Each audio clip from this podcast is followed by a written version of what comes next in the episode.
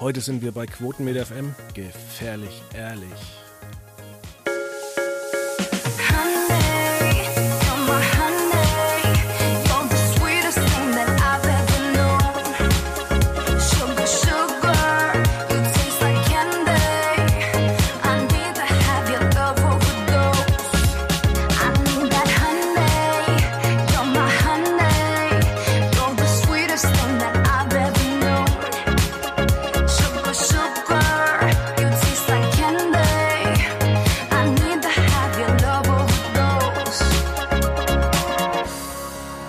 Schönen guten Tag an einem Tag vor, was haben wir eigentlich? Christi Himmelfahrt.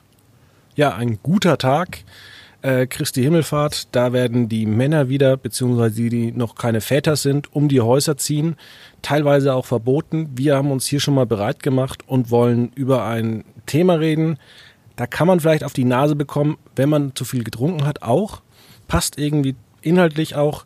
Und zwar Pocher ist er gefährlich ehrlich. Seine Sendung ist ja gestartet und Oliver Pocher ist ja, ja, jetzt nicht gerade der umgänglichste Typ im Fernsehen, privat wahrscheinlich schon. Ich habe mir dazu zwei Gäste eingeladen, die sich mit mir heute erneut um Kopf und, um Kopf und Kragen reden werden. Und zwar Sidney Schering. Hallo. Und David Grischek. Hallo zusammen. Ja, letzte Woche Freitag hatte die neue Oliver Pocher Show ähm, Premiere. Neben seiner Person gab es jetzt auch ähm, ja, die Fernsehpremiere mehr oder minder in der Moderationsrolle von seiner Frau Amira. Ich persönlich finde, die Produktion von Pool of Brains war jetzt nicht ganz so schlecht. Sie war ein bisschen kurz. Ähm, nur 38 Minuten ist vielleicht auch ein bisschen ungewöhnlich, gerade in den heutigen Fernsehzeitalter. Vier Folgen sind jetzt erstmal angekündigt worden.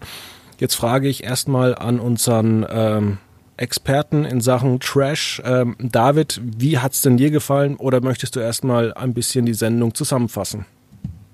Ja, dann mache ich doch beides. Also genau, das ist von RTL angekündigt als Late-Night-Show. Ich habe das so verstanden, dass es eine Reaktion ist auf Darf er das mit Kristall. Das lief ja zuletzt auch freitagsabends spät ähm, mit äh, zunehmend größerem Erfolg. Oliver Pocher war da so eine Art Dauergast und deswegen äh, macht das durchaus Sinn, dass er da jetzt mit seinem RTL-Exklusivvertrag auch eine eigene Show bekommt. Die äh, Show sieht dann so aus, dass äh, Pocher das, was auf seinen Instagram- und Social-Media-Kanälen passiert, ähm, quasi dem Publikum zeigt, das so ein bisschen ähm, einordnet, äh, zusammenfasst. Ähm, dann gab es noch das Rent Pocher, diese alte ähm, Show als Rubrik zurückgekommen ist. Also so alles in allem relativ bekannte Elemente, die man auch in so einer RTL ähm, ja, Late Night keine Ahnung, ob das jetzt wirklich eine Late Night war, aber Elemente, die man äh, so vermuten würde. Oliver Pocher, so wie man ihn eigentlich kennt. Und ähm, ja, also ich fand die Premiere im Großen und Ganzen auch ordentlich. Also man hat natürlich gemerkt, der Sendung fehlt der Feinschliff aber gut, sie war auch live ausgestrahlt, das ähm, ist dann schon in Ordnung. Amira Pocher hat keine große ähm, Bühnen- und Kameraerfahrung, das ist alles verständlich. Man hat Pocher angemerkt, dass er angespannt war, fand ich auch. Grundsätzlich fand ich es gut, dass man sich so auf die Verschwörungstheorien fokussiert hat. Darum ging es in der ersten Folge vor allem und nicht dieses Influencer-Bashing weitergetrieben hat, was äh, Herr Pocher ja seit einigen Wochen bei Instagram sehr exzessiv betreibt. Ja, dass, dass Pocher sehr angespannt war, ist mir auch aufgefallen, was mich halt auch dann sehr verwundert hat, denn er rühmt sich ja sonst normalerweise sehr darin, sehr spontan und locker und äh, frisch frech zu sein und das war sehr unpocheresk von der Performance her jedenfalls am vergangenen Freitag.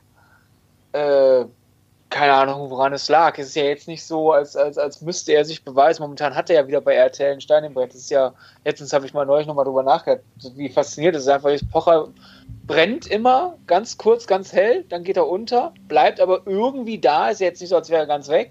Dann ist er wieder der große Star eines Senders, dann geht es wieder weg, und dann ist er wieder der große Star eines Senders, dann ist es wieder weg.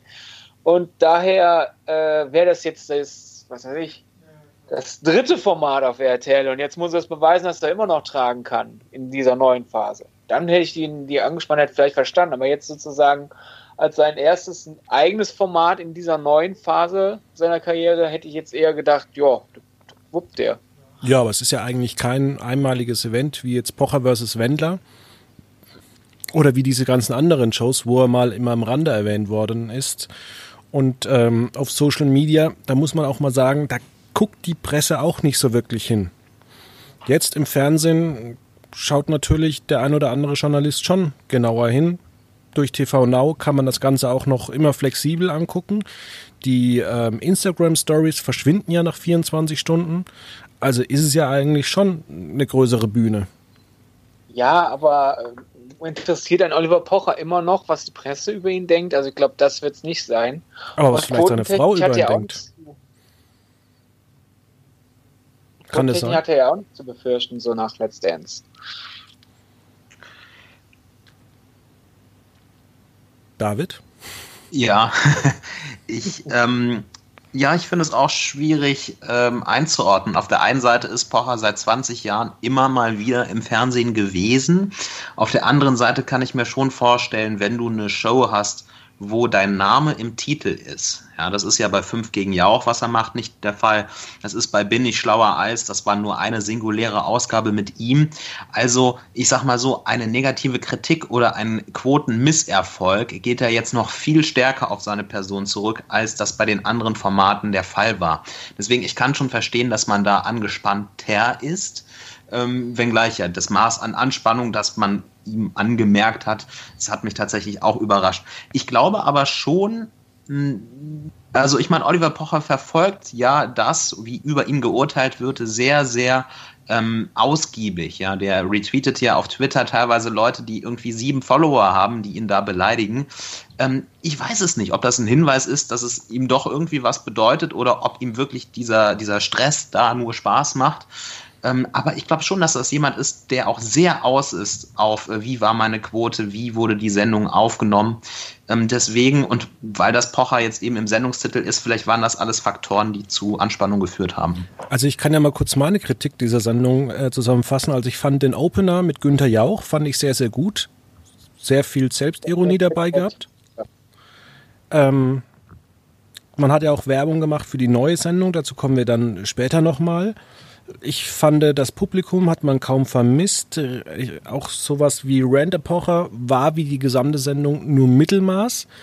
Wobei ich auch gar nicht glaube, dass du als Publikum dieser Sendung und damit auch als Instagram-Follower zu Hause hockst und dir denkst, da muss jetzt ein geiler Gag wie bei Schwiegertochter gesucht hier von äh, Neo Magazin rauskommen, wo du dir die Schenkel äh, schlapp lachst, sondern ich glaube, das ist einfach nur eine, eine Sendung, die mit zum Teil Liebe gemacht wird. Also ist es auch mal toll, dass man diesen alten Vorspann von Randa Pocher mal rausgekramt hat. Hätte ja man nie machen müssen.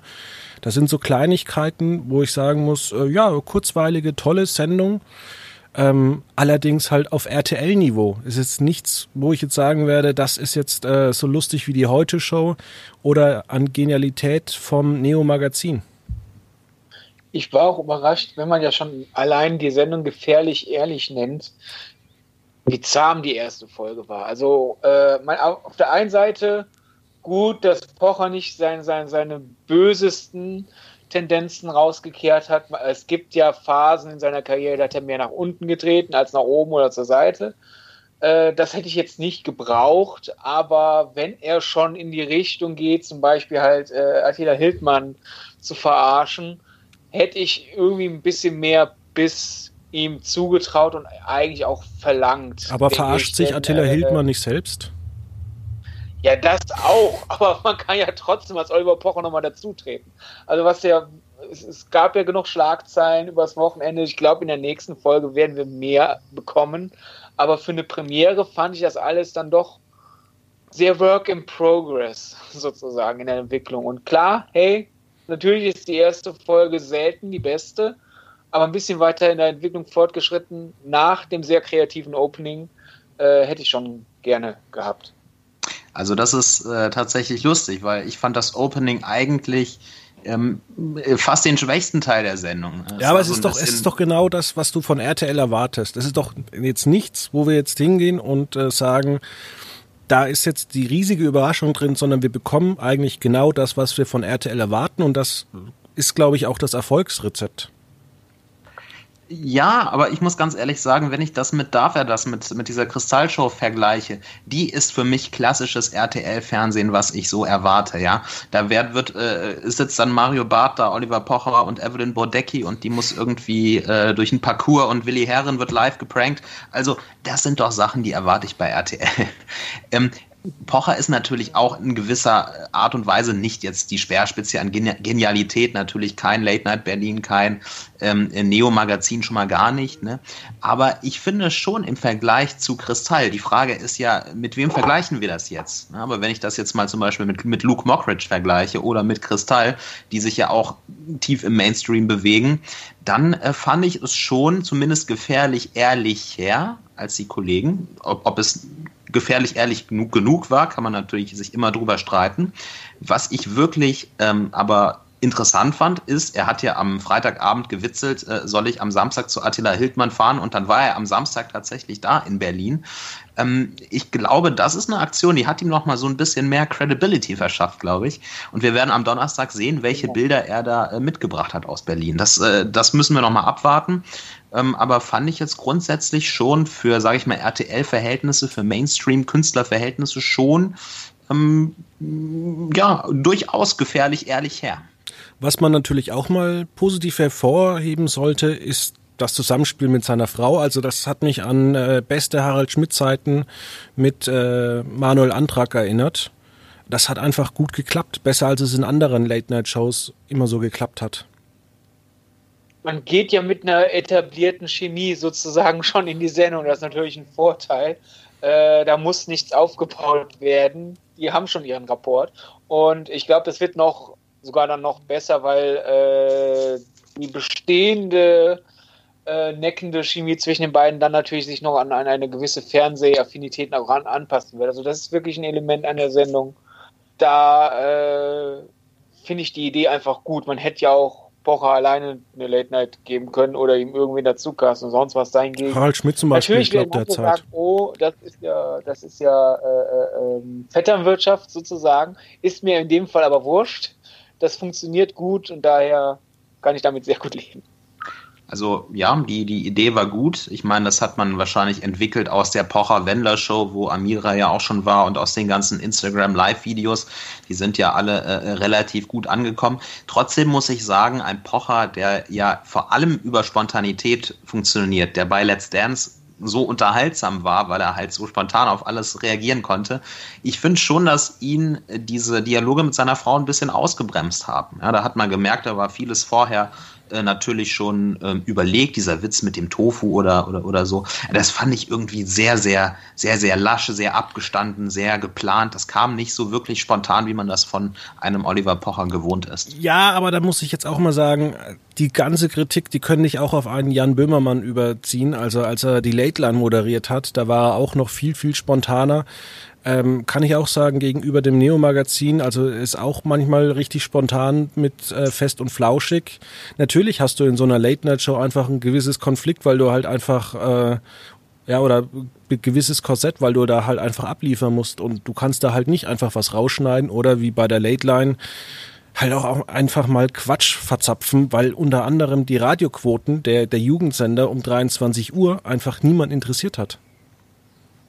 Und ich glaube, dass es ein bisschen gestockt hat, lag eher teilweise an der Technik, dass man halt zum Beispiel live äh, Amira kommentieren wollte, wie lange es noch ist bis zu den zwei Millionen Followern für Oliver Pocher. Und dann hat es erstens nicht geklappt, weil man anscheinend nicht ganz wusste, wie man das jetzt visuell einfängt. Kann man es einblenden? Kann man es auf den Screen werfen? Nein, in die Kamera halten. Okay, in welche Kamera? Das hat ein bisschen Tempo rausgenommen. Und dann war einfach entgegen der Erwartung, glaube ich, also so wie, wie, wie lange Pocher es angekündigt hat, dass er heute die zwei Millionen knacken will. Wenn denn jetzt die Leute bitte? Und dann hat er sie geknackt. Also da, da kann Amira Pocher nichts für, da kann Oliver Pocher, glaube ich, nichts für. Da hat die Situation einfach denen so ein bisschen die Möglichkeiten genommen, da so ein Hin und Her äh, zu entwickeln. Und glaube, das, mhm. das wird sich noch einpendeln. Ich muss zum Beispiel auch sagen, dass ich das Publikum gar nicht mal vermisst habe. Das geht mir generell in vielen Shows aktuell so. Ich fand deinen, deinen Let's Dance-Artikel da wirklich sehr interessant zu Sydney, wo du halt äh, ein Plädoyer quasi abgegeben hast, äh, dass Let's Dance ohne Publikum sogar besser ist. Ähm, ich, ich finde auch, man hat sich daran gewöhnt. Ich glaube aber zugleich, dass es für äh, die Akteure vor der Kamera, also für einen Olli Welke, der da in der Heute-Show ähm, Witze erzählt, oder auch für jetzt einen Oliver Pocher durchaus leichter wäre, ähm, äh, weil zum Beispiel Pocher ist ja eine Rampensau und der wird natürlich auch motiviert, wenn die Leute dann ausrasten, wenn sie, wenn sie klatschen. Ich glaube, wenn es auch für uns keinen großen Unterschied macht, für die Leute im Studio ist es deutlich äh, schwieriger, wenn die da ihre Witzchen machen müssen. Und äh, dafür gibt es noch nicht mal irgendwie Bestätigung. Da würde ich auch sagen, äh, wenn es wieder Studiopublikum geben wird, wäre jetzt äh, Pocher gefährlich ehrlich in Staffel 2, 3, 4 oder 5, wer weiß, wie lange das noch dauert. Kein Format, wo ich sage, bitte nicht das Publikum zurückholen. Ich vermisse es nicht. Es würde mich aber auch nicht stören. Und sollte deine Theorie richtig sein, das klingt schon sehr plausibel, gebt dem Pocher das Publikum, alles in Ordnung. Hingegen bei Let's Dance, äh, der schien ja generell, glaube ich, relativ gut wegzukommen. Normalerweise, wenn man sowas verlangt in einem Artikel, kommt immer direkt der wütende Mob in den Kommentaren hingegen. So hingegen gab es Zustimmung und teilweise Leute, ja, die Jury kann doch so weitermachen wie nächstes Jahr. Und wenn wir es jetzt schon, schon anschneiden, ist das halt mein Gedanke. Klar, in der Theorie könnte die Jury ja nächstes Jahr so weitermachen wie dieses Jahr. In der Praxis glaube ich hingegen, du hast da halt vor allem spätestens in der zweiten Staffelhälfte, wo die Tänze im Schnitt richtig, richtig gut werden, hast du so ein aufgepeitschtes Publikum, verständlich, die halt einfach vom, vom Tanz mitgerissen sind oder aber äh, sich gerade einen ablachen, weil der schlechteste, der gerade noch im Teilnehmerfeld sonst was abgerissen hat. Und dann soll auf einmal äh, zwischen äh, Hoche und äh, dem, dem Paar irgendwie ein Hin und Her entstehen, wie man den Fuß bei dem Schritt halten soll und wo die, Schulter, wo die Schulter hingehört oder sonst was. Das wird nicht funktionieren. Dadurch, dass nichts im Saal ist groß, außer die Leute, die an der Sendung wirklich mitarbeiten, kann man dieses Gespräch aufzäumen. Hingegen, wenn dir im Nacken das Publikum sitzt, das eben noch aufgepeitscht war und jetzt soll es ruhig zuhören, wie da sonstige Schrittfolgen durchexerziert werden im teilweise kleinsten äh, Detail, das wird nicht funktionieren, fürchte ich. Und deswegen ist das eine Sache, ich glaube, bei Let's Dance wäre ich schon sehr happy, wenn man meinen Vorschlag einhalten würde. Oder halt mit einem kleineren Publikum einfach. Wirklich so Tanzlokalatmosphäre. Fünf, sechs Vierertische und dafür kann RTL ja zum Ausgleich einfach, dass man weiß, wie vielfache für die Karten verlangen, wäre ich auch schon mitfallen. Aber wenn halt, wenn das halt so eine Stadionatmosphäre ist, wird die Jury anders handeln als dieses Jahr. Das kann ich jetzt schon vorhersagen. Und sei es auch nur ein un unterbewusster Effekt für die Leute. Klingt plausibel, aber die Tickets kosten jetzt schon 45 Euro. Also die ja. müssten dann sehr teuer werden. Ich habe schon für Tickets äh, von guten Künstlern 150 Euro ausgegeben. Nur um hier mal zu sagen, was mir das auch manchmal wert ist. Aber egal. Wer war denn dein teuerstes Konzert? Mein teuerstes Konzert war erste Reihe ähm, David Garrett. Hier bei uns in Würzburg weil ich mir einfach gedacht habe, ich will den irgendwann mal angucken und bevor ich dann mal nach München fahre, den Sprit bezahle, dann vielleicht noch eine Hotelübernachtung, ja gut, da kann ich auch 300 Euro für zwei Tickets ausgeben und dann gucke ich mir das direkt eigentlich vor meiner Haustür an. Ja, klingt plausibel. Mein teuerster Künstler war Hugh Jackman. Der hört sich aber auch gut an. Ja, der war toll. Und David, wie sieht's bei dir aus? Ich überlege gerade, ich war selten auf Konzerten in meinem Leben. also, muss ich mir noch mal durch den Kopf gehen lassen. Ich wollte nur, während David es durch den Kopf gehen lässt, ähm, haben wir eine Werbung gesehen zu einer neuen Pocher-Show, wo er mit seinem Vater durch die Gegend reist. Und ähm, da denkt sich der eine, hey, das kenne ich von Netflix. Jake Withall travels with my father. Ja, und zwar wurde das produziert von Tiger Aspect Production, was seit der Übernahme von Endemol Shine zu Bunny Chai gehört und die produzieren jetzt auch die neue Pocher-Sendung. Also Wahnsinn. Bunny Jay hat's da anscheinend genauso mit RTL jetzt zurzeit richtig drauf. Scheint so. Da wird die Kuh richtig gemolken. Ist ja jetzt auch nicht verwerflich. Bei dir klang das gerade so, so ein bisschen wie eine Verschwörung. Ja. nein, nein, nein, es ist intelligent einfach. Ja klar, wenn, wenn, wenn Format funktioniert, lizenziere ich das. Genau. Und ähm, der, ich sag mal so, der 0815 RTL-Zuschauer ähm, wird jetzt nicht unbedingt diese Sendung bei Netflix entdeckt haben. Oder Hat denn jemand von euch die Sendung bei Netflix gesehen? Ich habe die ersten zwei Folgen angeguckt. Das waren wahnsinnig spektakuläre Bilder. Die sind da irgendwie auch in Shanghai oder in irgendeinem asiatischen Land. Singapur vielleicht. Ähm, wo sie auch viel mit ähm, Helikoptern gearbeitet haben. Und ähm, ich weiß nicht, welcher Film das war. Ich glaube Hangover 2, wo die auf so einer Dachterrasse essen. Und da waren die auch. Und das hat man mit einem Helikopter gefilmt. Also wahnsinnig spektakulär. So spektakulär wird wahrscheinlich die Pocher-Sendung nicht ausfallen. Aber wenn man es nicht kennt, dann denkt man als RTL-Zuschauer, uh, ist doch ganz interessant, gucke ich mir ganz gerne an. Ja, weiß man jetzt natürlich nicht, muss man mal abwarten. Das Konzept klingt jetzt ähm, nicht uninteressant. Ich kenne die Netflix-Sendung nicht, habe aber auch äh, von diesen Parallelen gelesen. Ähm, mich wundert es, dass man das um 20.15 Uhr probiert. Also entweder ist die Sendung richtig, richtig gut geworden. Ich vermute aber eher letzteres, dass einfach, äh, weil wir jetzt den, ähm, die ausgefallenen Sportereignisse diesen Sommer haben, dass man einfach sehr viel mehr frisches Programm braucht, äh, wegen Corona auch und ähm, dass man die Sendung deswegen mal ganz mutig auf 2015 befördert. Ich könnte mir vorstellen, dass es ein Format mit einem solchen Konzept schwer haben könnte, ähm, aber ich werde es mir gern mal anschauen. Aber jetzt mal auf der anderen Seite. Ähm, braucht RTL denn gute Quoten? Wenn man sich überlegt, wie oft Jenny oder diese ganzen am Donnerstag 22.15 Uhr Serien wiederholt wurden, die immer noch eine halbe Million Zuschauer hat, haben, ja, da hat man sich vor 10, 15 Jahren gar nicht dran geraut, das äh, zu wiederholen und dann noch bei TV Now. Ähm, also ist, ist doch eigentlich wurscht, wie viel. Wenn du das zehnmal wiederholst in fünf Jahren, dann hast du ja trotzdem eine hohe Zielgruppe. Hm. Also von daher, es, du druckst ja eigentlich mit jeder Wiederholung Geld. Ich sag's immer wieder, hätte man gewusst, wie viele Folgen von der Strafgericht man wiederholen kann, hätte man wahrscheinlich noch mehr solche Sachen produziert. Ja, also ich meine, es ist ja auch ein Unterschied, ob du das jetzt äh, dreimal wiederholst und es holt beim ersten Mal zwei Millionen Zuschauer und dann noch 200.000 oder es holt beim ersten Mal vier Millionen Zuschauer und dann immer noch eine halbe Million. Also ähm, wurscht wird es nicht sein. Ne? Also wieso gibt es uns denn dann äh, dieses Magazin mit dem Namen Quotenmeter, wenn alles wurscht ist? Ich, ich denke, ich, nein, es, es, ich, ich glaube nicht, dass es wurscht ist. Naja, aber TV Now ist erfolgreicher als Join und da denke ich mal, ist natürlich eine Reichweite von Joko und Klaas äh, wichtiger als jetzt vielleicht ähm, die Wiederholung von Jenny.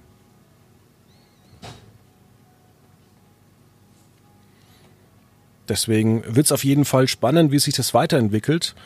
Und wir werden es ja auch bei der nächsten, bei der nächsten RTL-Hauptversammlung oder bei den Zwischenzahlen, bei den Quartalsergebnissen sehen, ob die dann nochmal hier richtig äh, zugelegt haben. Ich meine, die legen ja im Schnitt irgendwie 300.000, 400.000 Zuschauer im Jahr zu. Also von daher. Ich bin auch zum Beispiel jemand, ähm, ich weiß nicht, ob ihr es wahrscheinlich live angeguckt. Ich habe mir das Samstagmorgen reingezogen um acht zum Frühstück. Ich habe es auch erst Samstag nachgeholt, weil ich ja am Freitag zusammen mit Tele5, Oliver Kalkofe und Peter Rütten schon mal für Thomas Gottschalks 70. Geburtstag vorgeglüht habe und mir Trabi Goes to Hollywood angeschaut habe. Ah, hätte ich vielleicht auch machen sollen. Gibt es das bei der Tele5-App? Nee, da gab es keinen Online-Catch-up. Wurde vorher auch groß tönend laut vorgewarnt. Muss ich dich enttäuschen. Na, werde ich heute Nacht sehr enttäuscht ins Bett gehen. Aber wo wir schon bei Thomas Gottschalk sind, also ähm, ich hatte Pocher äh, live angeschaut, natürlich aus, aus dienstlichen Gründen. Aber äh, die Gottschalk Geburtstagsshow habe ich am Montagabend nachgeholt und äh, die kann ich wirklich sehr empfehlen, falls sie noch jemand nicht gesehen haben sollte in der ZDF-Mediathek. Das war wirklich eine kleine, feine, unterhaltsame Sendung. Ja, die wollte, also ich wollte mir eigentlich First Dates Hotel angucken, eine tolle Sendung am Montag, aber TV Now hat es irgendwie dieses Mal nicht geschafft, die Folge rechtzeitig hinzubekommen. Deswegen habe ich mir die ersten zweieinhalb Folgen von Into the Night angeschaut. Ähm, ja, und habe beides dann, also die letzten Folgen von Into the Night, genauso wie First Dates Hotel, dann am Dienstag angeschaut. Und demnächst holst du dann Joko und Klaas gegen Pro7 nach. Du, du erlebst ja. das, worüber wir berichten, kannst du dann fünf, sechs Tage später schauen, ob wir auch gescheit berichtet haben. Das Auf ist doch. Auf jeden Fall. Äh, Aber ich habe mir den, ähm, den Beitrag von ähm, Sophie Passmann angeschaut und ähm, will das nicht kommentieren, weil ich glaube, wenn man da irgendwas kommentiert, kann man sich nur in die Nesseln reinsetzen ich hätte jetzt eher gesagt, es gibt Leute, die einfach qualifiziertere Beiträge machen können, als wir zu dritt. Alles Kerle hier in einem Nebensatz in einem Podcast. Das hat nichts mit Nesseln zu tun, sondern mit es gescheit würdigen. Aber so oder so, äh, ja, ist das Thema zu schwer, als dass wir das jetzt hier in, mit einem Pocher-Podcast auf einmal aufwerfen sollen. Genau, deswegen. Da reden, wir, da reden wir lieber über das ab, abgefilmte RTL Corona-Special. Ja. ja. Da haben wir wenigstens auch eine Überleitung, weil Oliver Pocher ja darüber getwittert hat. Das ist ja. richtig. Ich wollte zu einer ganz, ganz schlechten Überleitung kommen, aber ich krieg's nicht hin. Ich würde nämlich euch fragen, ob wir denn zu unserer Rubrik kommen wollen, zu den großen fünf. Und zwar fünf Serien, die wir eigentlich nochmal angucken möchten, beziehungsweise wo wir vielleicht mal eine Folge Ach, angeschaut haben. Okay, ich hatte das so verstanden, dass wir endlich mal eine Serie anfangen wollen. Jetzt sagst du auf einmal nochmal gucken. Ja, wo du halt jetzt erst eine Folge angeguckt hast und wo immer was dazwischen kam und jetzt willst du vielleicht mal die angucken oder du hast sie schon oftmals äh, in der Vorschau gesehen und sagst, ich will die jetzt endlich mal angucken. Okay. Vatertag darf ich eh nicht raus wegen Fake News und deswegen muss ich zu Hause bleiben und äh, diese Serien angucken. Ich darf Vatertag nicht raus, weil ich da Dienst habe. Wäre doof, wenn ich auf einmal da eine Serie gucke. Gut, dann soll ich einfach mal anfangen? Gerne. Also ja. meine Nummer 5 ist Little America. Da habe ich die erste Folge angeschaut. Ich fand die wirklich toll. Die gibt es leider bloß bei Apple TV Plus und ich habe jetzt auch äh, einen Apple TV 9, damit kann ich das angucken. Ich habe aber bloß drei HDMI-Kabel. Ich muss jedes Mal meinen Fire TV umstecken zu ähm, Apple TV und wenn ich mal auf der Couch sitze, ja, dann gucke ich halt doch erstmal was anderes. aber die erste Folge hat mich total geflasht. Ich würde ganz gerne die ganze Staffel mal angucken. Ja, soll ich mal einfach weitermachen? Ja. ja. Ähm, dann ist auf meiner 5 die altbekannte Serie Mad Men. Habe ich nie gesehen. Äh, soll aber gut sein. Deswegen sollte ich die mir mal anschauen. Ja.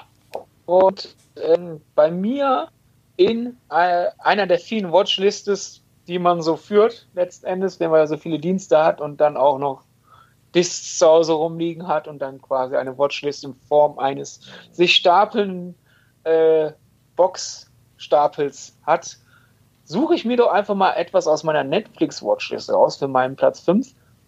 Middleditch und Schwartz, eine Reihe an komplett improvisierten Comedy-Specials. Und da Ben Schwartz unter anderem äh, bei den neuen DuckTales eine Originalstimme ist. Und er hat letztens auch äh, Sonic gesprochen. Und er ist auch einer der vielen Leonardo-Sprecher, die die Turtles in ihrer Historie angesammelt haben es ist schon ein sehr lustiger Kerl und da bin ich mal gespannt, wie er denn so in einem improvisierten Comedy-Special ist. Und ja, das gammelt bei mir jetzt so auf der 5 der Watchlist rum. Das hat mir mein Facebook, äh, mein Facebook, mein ähm, Netflix-Algorithmus noch nicht angezeigt.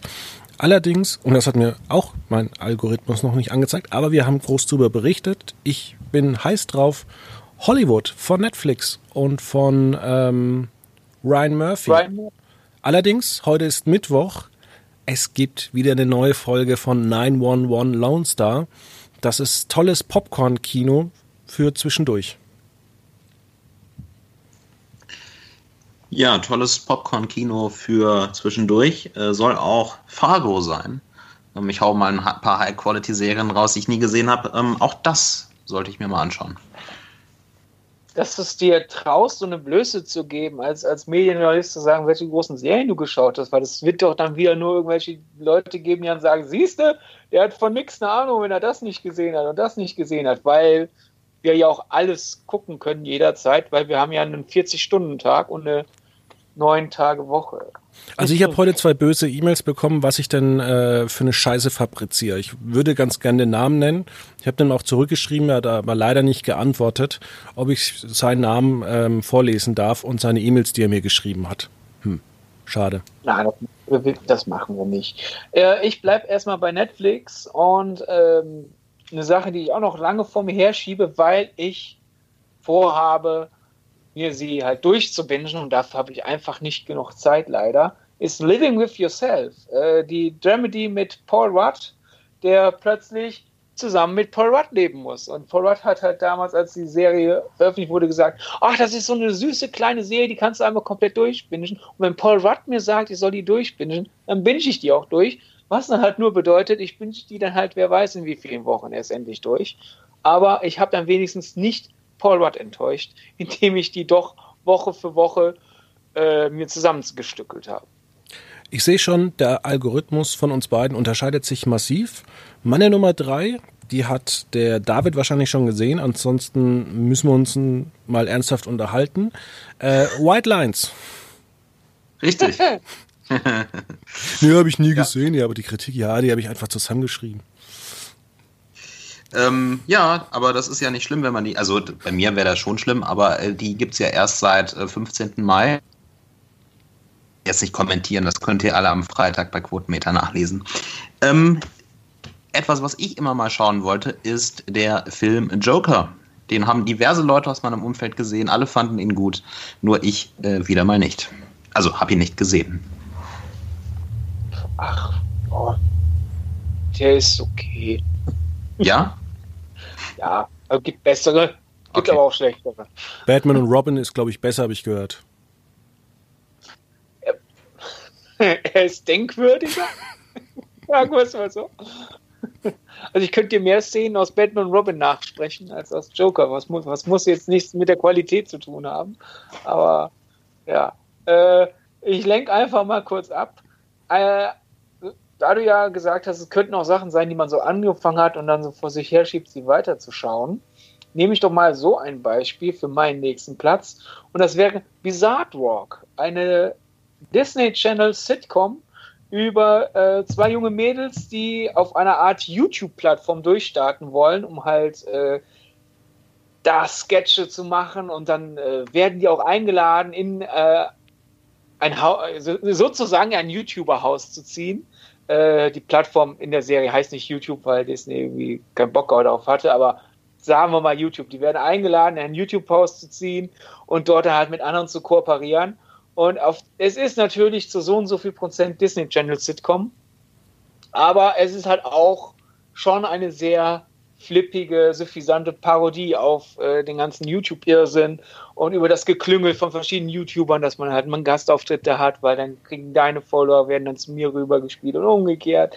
Und äh, ja, ich habe die sehr gemocht, als sie halt im Disney Channel anfing. Äh, dann waren aber die Quoten auf dem Disney Channel Deutschland irgendwie scheiße, weil man anscheinend nicht so ganz wusste, wohin mit der Serie. So, das ist so eine typische Disney Channel Sitcom mit sehr jungen Hauptfiguren auch noch, also packen wir in die Nachmittagsschiene.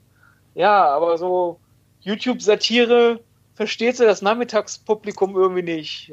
Vielleicht doch lieber abends, aber da, da, da denkt, denkt das ältere Publikum ja auch, was, was, will ich mit den kleinen Mädels, die jetzt rum, rumhüpfen, weil sie YouTube-Sketche machen. Ne?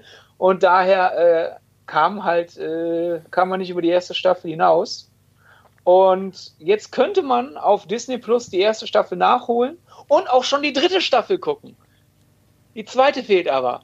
Das ist der Grund, weshalb ich so vor mir herschiebe, weil ich irgendwie keinen Bock habe, nochmal die erste Staffel anzufangen, um wieder reinzukommen in die Running Gags und so und dann plötzlich die dritte Staffel weiterzugucken. Also, liebes Disney Plus, wenn ihr wollt, dass Bizarre Work von meiner Watchlist runterkommt, ladet endlich mal die zweite Staffel hoch. Da soll ich übrigens auch einen schönen Gruß ausrichten an Warner Brothers. Ähm, es ist in Deutschland nicht möglich, alle Staffeln von Dallas anzuschauen, von der neuen Serie. Äh, es gibt überall nur einen Teil, es fehlt halt immer äh, eine Staffel. Ähm, ich kenne das Problem jetzt nicht durch ähm, die Serie. Ähm, aber ich kann nur sagen, das war ja bei Veronica Mars ähnlich. Ähm, die hat man mal am Nachmittag beim ZDF probiert, hat er nicht funktioniert. Deswegen hat man die dann nachts irgendwie um 2.40 Uhr ausgestrahlt oder um 0.40 Uhr, keine Ahnung. Ähm, was den Vorteil hatte, dass die Sendung äh, Zuschauerschnitt von 60 Jahren hatte und in dem US-Fernsehen, glaube ich, von 25 Jahren. ja. Klingt authentisch, ja. Ich habe dann damals noch bei StudiVZ habe ich so eine StudiVZ-Gruppe gehabt. Ähm, übrigens gibt es StudiVZ wieder, VZ.net. Ähm, ähm, ich hatte eine Gruppe, die hieß Ich verbringe meine Freitagnacht mit Veronica Mars. Aber kommen wir zu Nummer zwei, die ist nämlich interessanter. Unorthodox. Habe ich schon vieles davon gehört. Ich sträube mich gerade immer noch ein bisschen davor, weil ich mir denke, das ist so ein schwieriges Thema. Ähm, habe mir da auch ein bisschen was angeguckt, Trailer und sonst irgendwas. Weiß ich nicht. Will ich mir aber auf jeden Fall noch angucken. Ich wollte mich ja schon immer mal mit einem Quotenmeter-Kollegen über die Netflix-Serie Großkatzen und ihre Raubtiere unterhalten. Hat das jemand gesehen? Ich guck's bis nächste Woche, wenn du willst. Gerne, weil ich, ich habe aus meinem Freund. Entschuldigung, sehr unhöflich von mir, Sidney. Nee, ich, ich bin dir ja mehr oder weniger ins Wort, ins Wort gefallen. Alles gut. Hast du es denn gesehen? Ich wollte da, als, als Fabian gesagt hat, der, für dich schaut das bis nächste Woche, wollte ich schon ganz locker den Spruch reinbringen. Damit steht schon das Thema für nächste Woche. Und allein dadurch, dass wir so lange drüber reden, ist dieser blöde Gag noch blöder geworden. Also mach einfach weiter. nee, aber es ist, es, ist, äh, es ist sehr interessant, weil als ich gehört habe, worum es in dieser Dokumentarserie geht, dachte ich, was ein Quatsch. Aber es ist ja richtig, ähm, richtig beliebt und es haben schon sehr, sehr viele Menschen gesehen. Also ich glaube, ich werde nicht drum herum kommen. Also da erreicht Netflix endlich mal das äh, TV Now-Publikum. Ja, genau. Das ist eher so ein TLC-Niveau, oder? Wir könnten mal, wie, wie war denn das? Wir hatten doch mal mit Hauke vor Jahren mal diesen Podcast gemacht über Gutscheine, über diese Gutscheinsendung, wo wir uns mit Absicht mal so eine TLC-Sendung rausgesucht haben, die kein Mensch geguckt hat. Und dann haben wir uns angeschaut, wie viele Leute haben sich den Podcast angehört. Und dann waren es mehr Podcast-Zuhörer als Zuschauer der Sendung. Ja, das auf jeden Fall. Es gibt ja auch irgendwo bei uns im Archiv äh, ähm, es gibt eine Kinokritik, Kinokritik von Antje, die hatte mehr Klicks als der Film Zuschauer. Echt ernsthaft? Das ist auch so, ja, äh, Jabloop, dieser Pferdefilm, der, der, der, der, der ist im Kino komplett untergegangen und die Kritik hingegen ging absolut durch die Decke. Das heißt, du hattest einen unterdurchschnittlich geschauten Film und eine überdurchschnittlich gekriegte Quotenmeterkritik und somit hat das sich dann halt zu Anschies Gunsten. Also es gibt mehr Leute, die, die, die sozusagen Fan von Anschies Kritik sind, als Leute, die den Film kennen. Auch mal schön. So müsste es immer sein. Also Leute, Aufgabe für alle, die diesen Podcast hören, sorgt dafür, dass meine Avengers Endgame Kritik mehr Klicks hat, als Avengers Endgame in Deutschland Tickets verkauft hat. Wenn ihr das schafft, dürft ihr euch äh, ein Thema wünschen, über das David und Fabian podcasten. Oh, das, das wollt ihr nicht. Voll mal so gönnerhaft von mir. Ich krieg die Klicks und ihr müsst arbeiten. Wo waren wir jetzt eigentlich stehen geblieben? Ich glaube, Sydney, du bist dran. Ja, ähm, ich bleibe dann nochmal für meinen nächsten Platz bei Disney Plus. Äh, ich habe die vierte Staffel von Liv und Maddie noch nicht geschaut. Sollte ich mal langsam mal nachholen. Bei mir ist die Nummer eins ist Dispatches from Everywhere von Amazon und ich habe mir die erste Folge angeguckt. Ich habe die lange vor mir hergezogen, weil die so gut sein soll. Und ich denke mir jetzt die ganze Zeit, ja, aber du kannst doch nicht zwischen Tür und Angel jetzt wieder eine Serie anfangen, wo du abgelenkt bist. Und die erste Folge war schon so toll. Und deswegen bin ich jetzt gerade so am Überlegen, gucke ich jetzt Dermi, also wage es nicht erstmal zu Ende, weil ich habe mir jetzt vorgenommen, donnerstags gucke ich mir jetzt immer eine Folge einer Sendung an, die ich gerne mag. Und dann kommt vielleicht die Serie dran. Eine Sendung, die du auch gerne mögen könntest, ich kenne dich ja, Fabian. Ja. Äh, Balls bei Pro7, hast du das schon gesehen? Nein, ich habe die Kritik oh. durchgelesen. ähm, ich finde das wirklich, das hat irgendwo so ein Niveau unter Promis äh, unter Palm. Also ich gucke mir das bis zum gewissen Schmerzesgrad an. Äh, ich habe die Kritik von Anja Rützel äh, durchgelesen auch. Und ich muss sagen, nein, es ist, es ist zu derb. Das äh, war wirklich heftig, wo man am Anfang noch dachte, ach ja, eigentlich ganz witzig, aber das war wirklich schon nah dran an menschenverachtend. Ja, das muss man auch mal in so einem Trash-Podcast wie Quotenmeter FM sagen. Und äh, jetzt werde ich mir nochmal den Groll der Hörerschaft auf mich ziehen. Und zwar äh, die Serie, die ich noch nie gesehen habe und was ich eigentlich sofort unmittelbar nach diesem Podcast ändern müsste. Das ist Rick and Morty. So viel Gutes darüber gehört. Ähm, ja, ich habe es leider noch nicht gesehen. Ja, solltest du mal machen. Aber keinen Artikel drüber schreiben, weil die kommen bei uns unfassbar schlecht an. Krass. Dann besser ja, noch irgendeinen Kinoschinken, den keiner geschaut hat, ne? Irgendwas, also muss ich echt sagen, bei uns kommen Themen über Pferde sehr, sehr gut an. Es gibt doch bestimmt eine Rick and Morty Folge mit einem Pferd. Dann machen wir einfach einen Artikel darüber. Ich glaube schon in der neuen Staffel. Ist da nicht irgendwo. Oder ein Einhorn? Nee, ein Drache, glaube ich. Naja, wir gucken mal. Ja, gut. Also, also Pferd zu Einhorn lasse ich ja noch durchgehen. Aber Pferd zu Drache. Sei froh, dass nicht Anche hier, hier mit dem Podcast ist. Die würde jetzt als rüberbraten für diese, für diese zoologische Frechheit. Ja, völlig verständlich. Ja. Ähm, mein äh, nächster Platz und damit der letzte Platz, äh, beziehungsweise der erste Platz, je nachdem, ob das jetzt ein Ranking oder ein Countdown oder eine Hitliste war oder was auch immer wir gerade überhaupt fabrizieren. Ähm,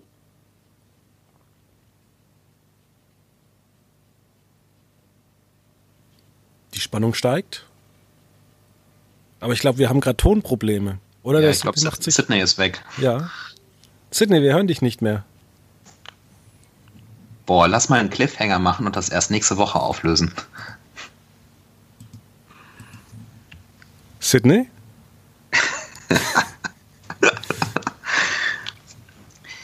ich, ahne schon die Fake-Vorwürfe in den Kommentaren unter diesem Artikel. Ja, aber er ist wirklich weg. Also wir können ihn mal aus der Leitung er ist schmeißen. wirklich weg. Hi. Herrlich. Bislang können wir noch irgendwas Interessantes äh, erzählen. Gerne. Sollen wir nochmal über Balls reden? ja, Balls muss echt schlimm gewesen sein. Kann das sein? Ja, ich habe auch nur die erste Folge gesehen. Ich habe mir das danach nicht mehr ähm, äh, äh, weitergegeben. Das ist schon heftig und das vermutet man auch nicht bei Pro7 und auch nicht nach äh, Joko gegen Klaas. Also das ist ähm, äh, äh, Joko und Klaas gegen Pro7 meine ich. Das ist schon, ist schon sehr tief in der Trash-Hölle, wie auch DWDL geschrieben hat. Also da gab es ja auch mal einen Konsens unter, sage ich mal, den Fernsehkritikern. Das fand ja keiner gut. Hallo Sydney, bist ja. du wieder da? Ja. Wir haben das gerade äh, wie live äh, im Radio einfach ähm, übersprochen. Du warst auf einmal weg, bevor du deine Nummer 1 sagen konntest. Ach, so früh war ich raus. Ich habe erst einen Fehler angezeigt bekommen, als, äh, als ich schon fast fertig war. Gut, meine Nummer eins in der Sachen, die ich unbedingt mal noch gucken müsste, die heute sehr äh, spontan entschieden wurde, in welcher Reihenfolge und was überhaupt, man könnte das noch stundenlang weiter fortführen, ist Don't F with Cats, die Jagd nach einem Internetkiller. Eine Miniserie auf Netflix, sozusagen der niveauvolle Bruder von Tiger King. Der Serie äh, sammeln sich nämlich ein paar Amateurdetektive zusammen, um Rache an Katzenkillern zu üben. Und ja. das soll richtig gut sein. Und ich habe es noch nicht gesehen. Da ich zwei Katzen weil, habe, werde ich mir das nicht angucken, weil, ja, aus ich diversen weiß ja nicht, ob man das zu sehen bekommt. Also vielleicht erfahren wir ja nur, dass die guten Gründe haben, Rache zu nehmen. Also ja, aber ich habe auch, ich habe aber, ich habe aber auch angefangen, einfach äh, beziehungsweise aufgehört, äh, auch in Tageszeitungen irgendwas über Tieren zu lesen, denen Gewalt angetan worden ist. Da muss ich sagen, bin ich jetzt einfach komplett raus und deswegen, ich werde mir das, glaube ich, auch nicht reinziehen. Ja, bei mir war es halt bisher immer True Crime. Ich habe ein bisschen Problem mit dem Genre. Es gibt sehr gute Vertreter und es gibt sehr viele, wo ich denke, warum machst du die Scheiße, bitte? Das wäre in einem Kurzmeldungsartikel vollkommen bedient gewesen, das Thema. Und wenn man mir dann halt sagt, oh, es gibt eine richtig gute True Crime-Doku über Leute, die Rache an Katzenkillern unternehmen wollen, dann denke ich jetzt ja, ja, und dann erfahre ich, es sind drei Folgen Abendfüllen. Und dann ist es halt auf einmal in der Watchlist und nicht schon geguckt. Hm. Aber da mir mehrfach versichert wurde, es sei gut, nehme ich mir ganz fest vor, ich gucke es noch. Ja, mein Handy liegt äh, neben mir. Wir wissen ja, Apple und Google zeichnen das auf. Vielleicht ja, so. äh, ist da auch eine gute Schnittstelle zu Netflix und ich sehe es dann alles morgen spätestens in meinen Facebook, äh, in meinen Facebook-Algorithmen, in meinen Netflix-Algorithmen. Also wir können gespannt sein ähm, und hoffen, dass da die Geheimdienste bzw. Internetkonzerne da gut zusammenarbeiten, um uns da vielleicht die Navigation zu erleichtern. Vielleicht könnt ihr ja auch mal schreiben, ihr zu Hause, ob das dann bei euch auch der Fall sein wird. Ja, und nächste Woche hören wir uns dann und äh, ja, die nächste Trash-Sendung steht vor der Tür. Ich fürchte ja. In diesem Sinne, schönes Wochenende. Danke gleichfalls. Tschüss.